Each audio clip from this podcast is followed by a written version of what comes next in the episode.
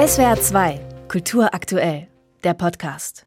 In der Süddeutschen Zeitung schreibt Thomas Avenarius, Genau vor dem Szenario eines Bürgerkriegs hatte Putin selbst am Samstag in seiner Brandrede drohend gewarnt. Er hat an das für Russland entscheidende Jahr 1917 erinnert und Prigoschin als Verräter bezeichnet. Schon im Ersten Weltkrieg, so der bedrängte Kreml-Chef, sei der russischen Armee der Sieg durch Intrigen gestohlen worden und das riesige Reich der Zaren zerfallen. Putin weiß, weshalb er die Russen an ihre Geschichte erinnert. Sie kennen den Horror des Bürgerkriegs. Kurz nach der Oktoberrevolution von 1917 brach ein Bruderkrieg in den Gebieten des ehemaligen Zarenreichs aus. Der derzeit mit Grund um seine Macht fürchtende Präsident kennt die Geschichte seines Landes.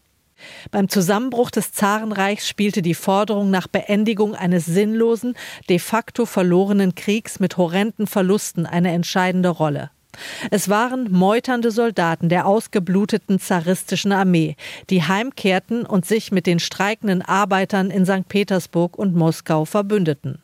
Sie bereiteten der Revolution den Weg, zwangen Zar Nikolaus II. zur Abdankung, brachten eine bürgerliche Regierung an die Macht. Danach erst kam Lenin, kamen die Bolschewisten, kam die Sowjetrevolution. Ein blutiger Neuanfang für Russland, der 70 Jahre später scheiterte. Bleibt abzuwarten, was aus Wladimir Putins neuem Russland wird. In der FAZ schreibt Kerstin Holm, Putin behielt in dem Konflikt mit seinem vorbestraften Ex-Vertrauten, der sich bislang als Retter von dessen Ukraine-Feldzug fühlen darf, die Oberhand. Indem der Präsident Prigoschin das Verbrechen des Hochverrats einfach verzieh, stellte er für Russlands Rechtsnihilismus einen neuen Rekord auf. Prigoschins Videoansprachen, in denen er die Korruption und Inkompetenz der Generäle anklagte und die alten Clowns, die Russlands Jugend verheizten, ließen auch viele Patrioten den Atem anhalten. Denn sie malten den inneren Feind überzeugender als die offiziellen Hasstiraden gegen ukrainische Neonazis und Liberale im Innern. Der russische Exilliberale Michail Chodorkowski hoffte gar auf einen Erfolg der Aufständischen, weil er nicht mehr glaubt, man könne Putin auf friedlichem Weg entmachten. Doch angesichts der akuten Lebensgefahr siegte in Prigoschin der Geschäftsmann über den stolzen Bandenführer. Seine Rebellion erscheint nun als bloßes Theater, schreibt die FAZ. Im Spiegel skizziert die Journalistin Düsentekal in einem sehr persönlichen Beitrag ihren deutschen Traum. Um den Fachkräftemangel zu beheben, brauchen wir eine neue Kultur der Anerkennung von Unterschieden. Jeder Mensch sollte unabhängig von seiner Herkunft die eigenen Talente und Fähigkeiten einbringen und entfalten können. Vom Tag ihrer Einbürgerung erzählt Düsentekal so.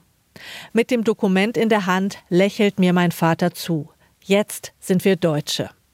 Es hätte ein so schöner Moment sein können, einer, an den ich mein ganzes Leben mit einem warmen Gefühl im Bauch zurückschaue. Er wurde jedoch zu einem der Scham und der Herablassung, denn die Beamtin durchkreuzte unsere Freude mit den Worten Nein, sind sie nicht. Das ist das exakte Gegenteil von Willkommenskultur. Als jemand, der selbst von den verpassten Chancen und dem Schmerz des Übersehenwerdens betroffen ist, appelliere ich an die Menschen in Deutschland, sich für eine inklusivere Gesellschaft einzusetzen. Wir müssen uns aktiv bemühen, Menschen mit Einwanderungsgeschichte in ihren Familien nicht nur als Bereicherung zu sehen, sondern auch als gleichberechtigte Partnerinnen und Partner und Mitgestalter unserer Gesellschaft. Es ist Zeit, die Chancen, die in unserer Diversität liegen, voll auszuschöpfen. Nur so können wir eine lebendige, inklusive und zukunftsfähige Gesellschaft gestalten, schreibt Düsen Tekal im Spiegel. SWR 2 Kultur aktuell.